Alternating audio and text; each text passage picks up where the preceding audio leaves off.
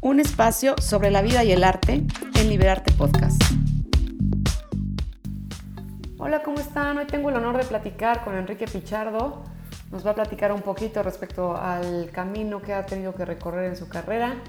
Y bueno, nada, empezamos. Hola Enrique, ¿cómo estás? ¿Cómo estás? Oye, mil gracias por acceder a platicar conmigo un ratito. Hombre, pues mil gracias por escogerme para platicar contigo. Sí, oye, mira, lo que, lo que pasa es que abrí este podcast, pues ya como te había platicado en el chat, pues, pues para empezar como a tener esta comunicación con artistas que admiro, ¿no? Como tú, y, y conocer como que todo este proceso que a través de tu carrera te ha impulsado también te ha limitado de cierta forma a crecer como artista, ¿no? No sé si me pudieras contar, por ejemplo, cómo ha sido tu, ahora sí que tu, tu trayecto, tu camino como artista y desde hace cuánto, cuánto tiempo empezaste.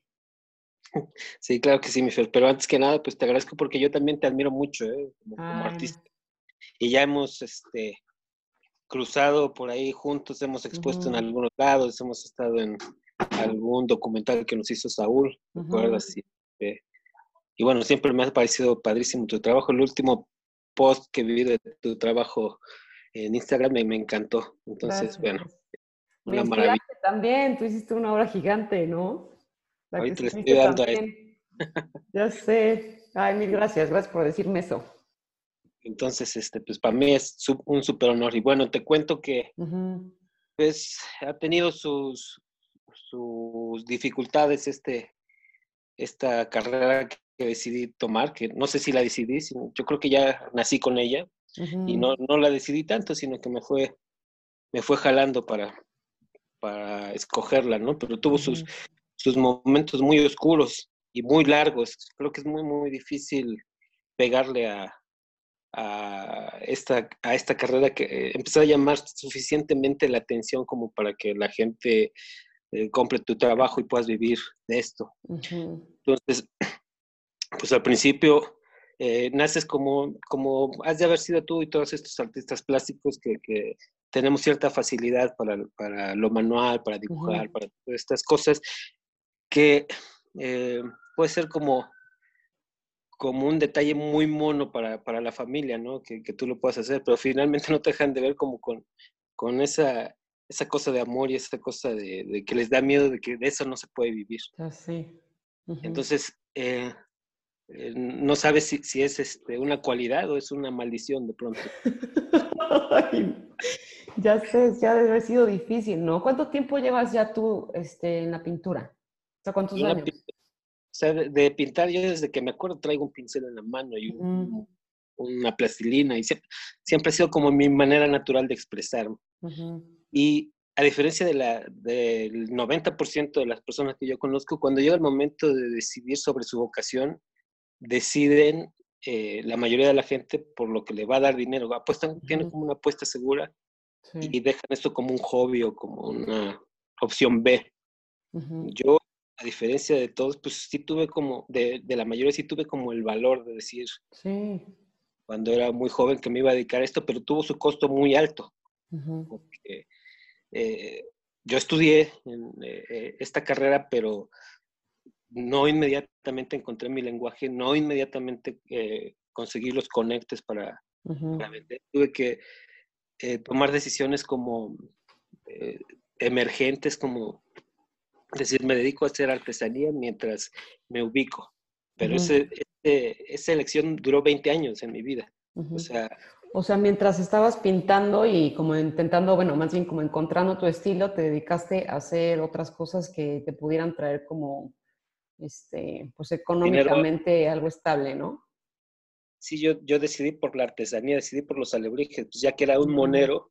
Ok y me gustaba todo esto del color y todo, y dije, pues temporalmente voy a decidir por la artesanía, que es como una especie de arte con minúscula. Sí. Aprovechar que aquí en México, pues es un lugar muy turístico, entonces puedes eh, eh, vender. Entonces hice toda una línea de alebrijes que pues eran como muy singulares, muy, muy naifs, muy al estilo de mi pintura. Y se vendieron, pero se trabajaba mucho y se ganaba muy poco. Y esa solución temporal, pues, me daba dinero como para, para ir medio sobreviviendo, pero no para un extra. O sea, muchos años la, la pasé muy mal de esto. Y no pude vivir de esto. O sea, yo, yo, pintaba, pero mi pintura no la veía nadie. Se quedaba, o sea, pintaba, me compraba por ahí algún pariente bien intencionado, una o dos veces al año. Y entonces, este, pues nadie veía mi pintura y en, en, mi, en mi entorno, este, pues tampoco es un entorno muy, muy culto en este sentido de las artes plásticas, que creo que, en México no es como un lugar eh, donde se dé esto naturalmente, ¿no? O sea, sí estamos como muy conectados a la música, a otro tipo, hasta, hasta la literatura, pero las artes plásticas es muy difícil que la, que la entiendan o que la valoren. Entonces la gente que estaba en mi entorno veía mi obra y decía, pues eso lo hizo este, un niño, o eso lo hizo... Y entonces fue para mí muy difícil este, vivir de esto y de hecho pues vivía de vender artesanía o me conseguía un trabajito ahí temporal de algo, fui mesero. ¿Y cuándo fue, por ejemplo, que diste el salto, digamos, a ya tener como que empezar a, crear como ya tu, tu, estilo y órale, como que de ahí para adelante, ¿cuándo fue que dijiste órale con esto y vámonos? Mi estilo lo, encontré muy pronto, muy joven, pero la posibilidad de venderlo eh, hasta hace muy poquito tiempo, digamos cuatro o cinco años. ¿En serio? Ah, o sea, yo eh, trabajaba y no y guardaba mis, mis cosas y de hecho generé toda este una falta de confianza en mí mismo, así como autoestima baja que, que yo de pronto por muchos años creí que, que no podía vivir de esto y que no era bueno y, y, que era como un sueño ahí guajiro, romántico, que lejos de, de, funcionar a mi favor, pues funcionaba en mi contra. Y luego ya casado y con dos hijos, y entonces la vida se puso este, muy complicada en un momento. Y las, las salidas que yo tuve como para vender, como que se me fueron cerrando. Entonces fui tocando fondo, fui tocando fondo y de pronto hubo un momento en que, en que ni para atrás ni para adelante ya ni podía vender mi artesanía, andaba muy mal económicamente, ya empezaba a ser grande de edad, entonces este, caí como en una depresión ahí muy fuerte y me entró la, la, crisis de los 40. Y entonces ahí dije, bueno, pues si ya esto se está hundiendo, pues que se hunda pero yo haciendo lo que vine a hacer, o sea, yo quiero ser pintor. Llegas como una edad en que te hablas a, ti mismo y te dices, bueno, ya me queda, o sea, ya es la... a, disfrutar y a vivir, ¿no? Vamos a hacer lo que, vamos a vivir en serio, ¿no? Y por ahí se me cruzó, yo soy un picapiedra para la tecnología, ¿no? Pero mi, esposa me ayuda mucho, es 10 años más joven que yo. Y entonces por ahí ella me, me subió al Instagram, que no era una herramienta que, que, yo tuviera a la mano, y ahí se dio el, el, cambio, porque pues eh, no vendía nada. Abrir tu trabajo, ¿no? Al final de cuentas, mostrarlo a miles de gentes que tienen acceso ahora con la tecnología, ¿no? Exacto, yo, yo no vendía nada, pero trabajaba mucho. Mm. Entonces, en el momento en que abrí el Instagram, pues yo tenía atrás de mí muchísimas obras. Y entonces este, empecé a postear mi trabajo, a seguir a mucha gente que me gustó su trabajo también y agarré mucha inspiración del Instagram, de conocer gente, chavos, más jóvenes que yo, gente viva que está trabajando. Y yo de pronto así como que me, se me abrió un universo entero cuando vi, empecé a ver trabajos de, de, gente en Europa, de gente en Estados Unidos, en Asia. Y dije, wow, se está haciendo, yo estoy pero súper oxidado, ¿no? Entonces, sí, que es importantísimo eso que estás diciendo respecto a la confianza. Fíjate que, digo, creo que a todos nos pasa, es un, es un proceso, ¿no? Pero qué importante es, siento como artistas, creer en lo que tenemos que decir y, y saber que el, el único juez somos nosotros mismos, ¿no? Y además los más importantes, porque como de verdad yo lo he visto, como un cambio de actitud, la gente lo percibe, la energía alrededor tuyo cambia totalmente. A mí me pasó, por ejemplo, digo, yo llevo mucho menos tiempo que tú en este tema ya hablándolo de mucho más eh, profesionalmente, digamos, pero yo vi un cambio radical en el momento en que yo me dije, yo soy artista y yo quiero hacer esto. No sabes, o sea, fue increíble el cambio que empecé a dar, no solamente en yo verme como artista, sino también en la gente al reconocerme como artista. Porque al principio hasta mis amigas me decían, no, no, o sea, la gente me veía y decía, no, ella es arquitecta y no sé qué. Y yo por dentro pensaba, madre, ya no me dedico a arquitectura, o sea, ya soy artista, o sea, ¿por qué la gente no me ve como artista, no? Y fue cuando dije, pues claro, si yo no lo estoy viendo, ¿cómo lo va a ver alguien más, no? Y lo mismo pasa, yo creo que en el trabajo, ¿no? Cuando alguien te dice, no, es que tu trabajo no es arte, pues qué chinga, ¿no? Si al final me hace feliz y al final para mí es arte, pues exprésalo. Creo que hay todo un mundo, miles de mercados, miles de mentes abiertas a recibir lo que cada quien tenga que expresar al final, ¿no? No sé si a ti te ha pasado, por ejemplo, eh, que alguien intencional o no intencionalmente como que te da para abajo, ¿no? En decir, o sea, te pone a cuestionar, ¿no? Si realmente está bien o mal. Claro, claro, el, camino está lleno de haters y, mientras más, este, más te va como bien, o sea, el, tú te das cuenta que te está yendo mejor cuando hay más haters en contra tuya. Eso es bueno, ah, es bueno me, me motivas.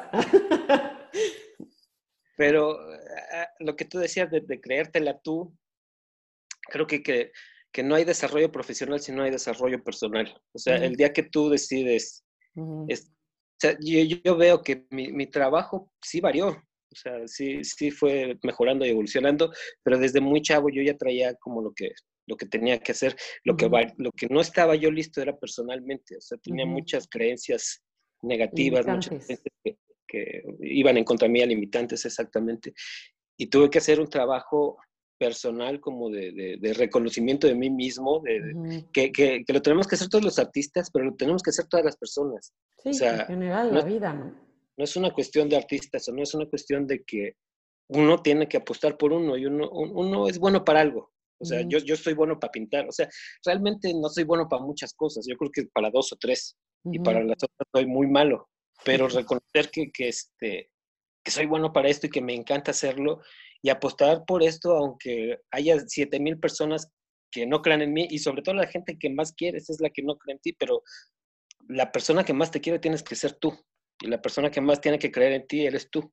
Y entonces cuando... Me da, me da este, bueno, me recuerda, por ejemplo, que mi mamá cada vez, por ejemplo, que ve alguna obra, me dice, pues sí, ya sabes, o sea, es la, o sea, no sé, como que la gente que está a tu alrededor, digo, no, no la estoy culpando ni nada, pero es la que luego menos apoyo te da, ¿no?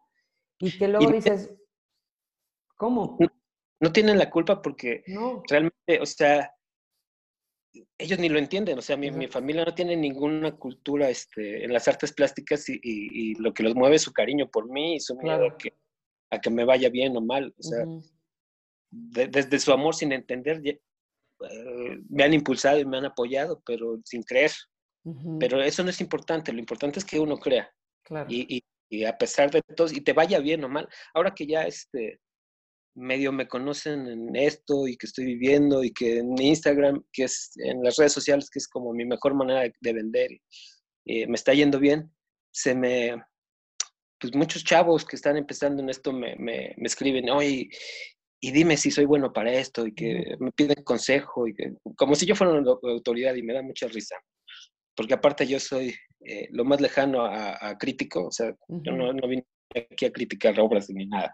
Entonces lo único que les puedo decir es, oye, mi, mi único consejo es, yo no soy crítico, tu obra puede gustarme o no, eso no es lo importante. Lo importante es que no me lo preguntes a mí, o sea, no, no, es, no es importante lo que yo te diga, lo importante es que veas si tú puedes vivir con esto o sin esto. Y, y, a pesar de que la gente piense que está bien o mal, si es para ti lo suficientemente fuerte e importante como para para vivir, o sea, te digo, hoy me va bien en esto, ya puedo vivir de esto y soy muy feliz. Pero si no pudiera vender esto, de todos modos, en las épocas en que no, no vendí nada, yo no dejaba de pintar, porque no puedo vivir sin pintar. Entonces, no es una cuestión de que esté ganando dinero o no esté ganando dinero, es una cosa que ni siquiera es algo que escogí, es algo que lo traigo y, sí, se te dio. siempre, siempre he apostado por esto, me vaya bien o mal, y al rato me puede ir mal, pero basta, eh, esto de las artes plásticas, voy a morir con esto. O sea, eh, es una necesidad que traigo y que, que ahorita está como en, su mejor momento, pero hubo momentos muy malos. Y ahorita que, que la vida es tan incierta con todo esto que está pasando, no sabes qué va a pasar, pero yo sé que voy a terminar pintando siempre porque es algo como, como tener cinco dedos en la mano para mí. Pues es lo que tu alma al final te pide hacer, ¿no? Es una pasión, lo haces por gusto, ¿no? Yo creo que eso es lo que diferencia también, pues, de tener que hacer algo, hacer algo realmente con pasión, ¿no? Lo que dices. Ahora, yo, yo escogí este camino de las artes plásticas que para mí era muy obvio, pero ojalá todos escogiéramos así y entonces tendríamos muy buenos cocineros, tendríamos muy buenos médicos, tendríamos muy buenos abogados. Pero mira, te digo algo, creo que de cierta manera eres, eres afortunado por, por saberlo, ¿no? Creo que también parte de, de, muchas situaciones es que la gente no sabe, no sabe qué le gusta, no sabe por qué siente pasión. Creo que muchos viven en esta, en esta sociedad que los va llevando, ¿no? Desde que eres chico, desde que te dicen qué hacer, que es que es una a perder tu esencia es una tragedia de la sociedad que, hay ya tantas personas ya muy grandes de edad, ya de 20, 30, 40, 50, 60 años que no saben cuál es su, propósito, su verdadera vocación. Y yo le echo mucho la culpa al, sistema educativo. Total, te limita. El sistema educativo te está, te está preparando, es, algo antiquísimo, es algo diseñado para, para sacar este, empleados, y, empleados en masa y que, que sepan este, adaptarse a las órdenes de las grandes empresas, o sea, pero te enseñan de muchas cosas, pero no, no te enseñan como de desarrollo personal, cada uno tiene conocerte, ¿no? A ver qué te late, qué no, porque puedes tener, como dices, muchos dones, o sea, en ser chef, este, o a lo mejor a alguien que le guste la arquitectura, lo que sea, ¿no? Pero realmente seguir lo que te, lo que te está llamando, no, no por como un estatus social o que esto me va a dar más dinero, lo que comentabas anteriormente, ¿no? Y somos tan diferentes todos nosotros y la educación no te enseña a ser diferente, te enseña como, como, a ser igual y a seguir paso uno, paso dos, paso tres y todos en masa. Entonces, mientras más nos desprendamos de eso y más busquemos nuestros caminos personales como, como fuera de la masa, mejor nos va a ir y, mejores profesionales vamos a ser en lo que, en lo que hagamos. Esta educación es, eh, trabaja muy en contra. Ahora que tengo hijos me da mucho miedo esta educación. No quiero cometer las mismas errores que cometen, cometieron mis padres y los padres de mis padres por, por amor, ¿no? Pero, pero pues yo creo, que, es simplemente dejar ser, ¿no? Y apoyar y como dices, hacerlos creer que, que, teniendo una pasión y trabajando, porque sí estoy completamente segura que no simplemente por tener talento o por tener pasión para hacer algo lo vas a hacer. Yo creo que es una responsabilidad y una disciplina constante el trabajar diario, el tener eh, también estos canales de comunicación, ¿no? Lo que decías, o sea, que no esperar a que las cosas lleguen a nosotros, ¿no? Los artistas son súper talentosos y no, no, no veo que, que lo expongan, me explico, que, que, digan, oye, me voy a mover por aquí, por allá, este, o sea, como que siento que también hace falta tener esa chispa de, de querer más, de no ser conformista, ¿no? De la acción, ¿no? O sea, lanzarte con lo que tengas y de dónde estás. Y, empezar. Yo creo en, en, esta teoría muy japonesa de que el, trabajo vence al talento, ¿no? O sea, también. Eh, tú, eh, si, si, identificas lo que te amas, lo que te gusta, aunque seas malo en eso, si te empiezas a caminar y das el paso uno, paso dos, y no te, y, eres necio, o sea, eh, la teoría de las 10.000 horas, o sea, si tú le dedicas 10.000 horas a algo que te gusta, vas a terminar siendo bueno a huevo. sí, sí, sí. Y, ni siquiera es trabajo, porque lo, lo te gusta. Lo disfrutas, claro. pero la decisión valiente es decidir que te gusta y, aferrarte a eso. Y eso es muy difícil encontrarlo. Eso es muy difícil encontrar. Oye, en cuestión, bueno, ya un poco más de estética y, artísticamente, o sea, ¿cómo has visto que ha, que ha, evolucionado tu trabajo, por ejemplo, hasta, o sea, desde que empezaste a, ahorita? ¿Qué puedes decir que ha sido como ese, o sea, qué es lo que ha hecho que cambie o que, se, o que tú mismo lo veas como más desarrollado o un trabajo mucho más evolucionado de cierta manera, ¿no? O sea, ¿qué es para ti que ha hecho ese, ese cambio? Es bien chistoso, es bien paradójico. Mientras más voy para adelante, más me pierdo. O sea, tengo que ir como más para atrás. O sea, yo, yo, estudié la artes plásticas, yo me aventé toda la carrera. Ya no me, no me gradué porque no me alcanzó la gasolina ni la creencia. Dije, puta, ya estoy, ya lo estoy haciendo nada más por el papel, la, verdad. no es que, pero yo en la, la, carrera me perdí brutalmente, o sea, era de lo más mediocre, o sea, todas esas cosas que me enseñaban de técnica, de historia del arte, yo me sentía muy confundido, muy perdido ahí. Yo donde encuentro como mi, mi inspiración y mi, mi, razón de ser artista es de cuando era niño. Cuando era niño este, y ahí jugaba con los colores y era feliz, y se encontraba un espacio de libertad muy cabrón ahí y entonces, y ahí no, no estaba pensando ni en la técnica, ni en vender un cuadro, ni en ser famoso, ni nada, nada más era algo muy natural que me, me hacía muy feliz, me daba paz y me empoderaba, porque yo era el niño que pintaba. O sea, y los demás otros niños hacían otras cosas, pero lo que me hacía diferente y como sobresalir de los demás era el, el niño que dibujaba o el niño raro que hacía cosas raras con las manos. Entonces, este, mientras más voy caminando para adelante y, metiéndome como en el mundo del arte con mayúscula o en el mundo de las exposiciones y estos que te dicen no, en Miami, en París, me pierdo. Yo mientras más camino para adelante me pierdo. Yo tengo que caminar para atrás y, reconectarme con ese niño sin pretensiones que era pintando. Entonces, mientras más bruto soy, mejor pinto. Te entiendo, te entiendo perfecto porque mientras más avanzas creo que quieres encajar, entre comillas, mucho más en esto que te está pidiendo, lo que te está llevando en ese momento tu camino, pero empiezas a perder este sentido, lo que dices, ¿no? Entonces, qué importante es regresar a lo que dices, ¿no? Este niño tuyo interior, el creativo, el experimental, el que no tenía miedo de usar vino para pintar, ¿no? Y que le dijeran que eso no era un material para pintar, ¿no? Al final es experimentación y libertad. Y que era movido por las, por las causas correctas. Exacto. Porque cuando te mueves por las causas incorrectas, porque quieres fama, porque quieres dinero, porque quieres reconocimiento, estás equivocándote. O sea, tú tienes que... Eh, eh, para, lo decía Steve Jobs, para que algo lo hagas muy bien necesitas amar mucho lo que haces.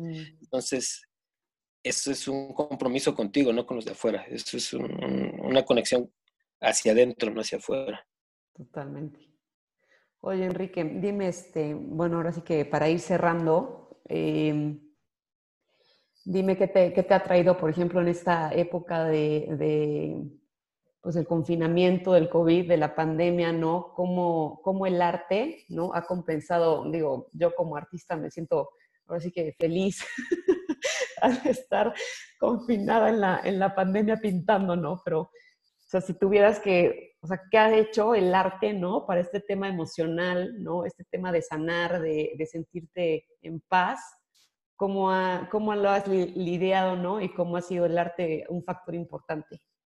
Bueno, pues, para mí ahorita y siempre ha sido súper terapéutico el arte. o sea, es, es, es la, la, eh, la, cosita que me dieron como para combatir mi, mi angustia existencial. O sea, es, eh, gracias a esto puedo ser cuerdo o más cuerdo que lo que podría ser, si no, ya estaría golpeando niños y a mi esposa.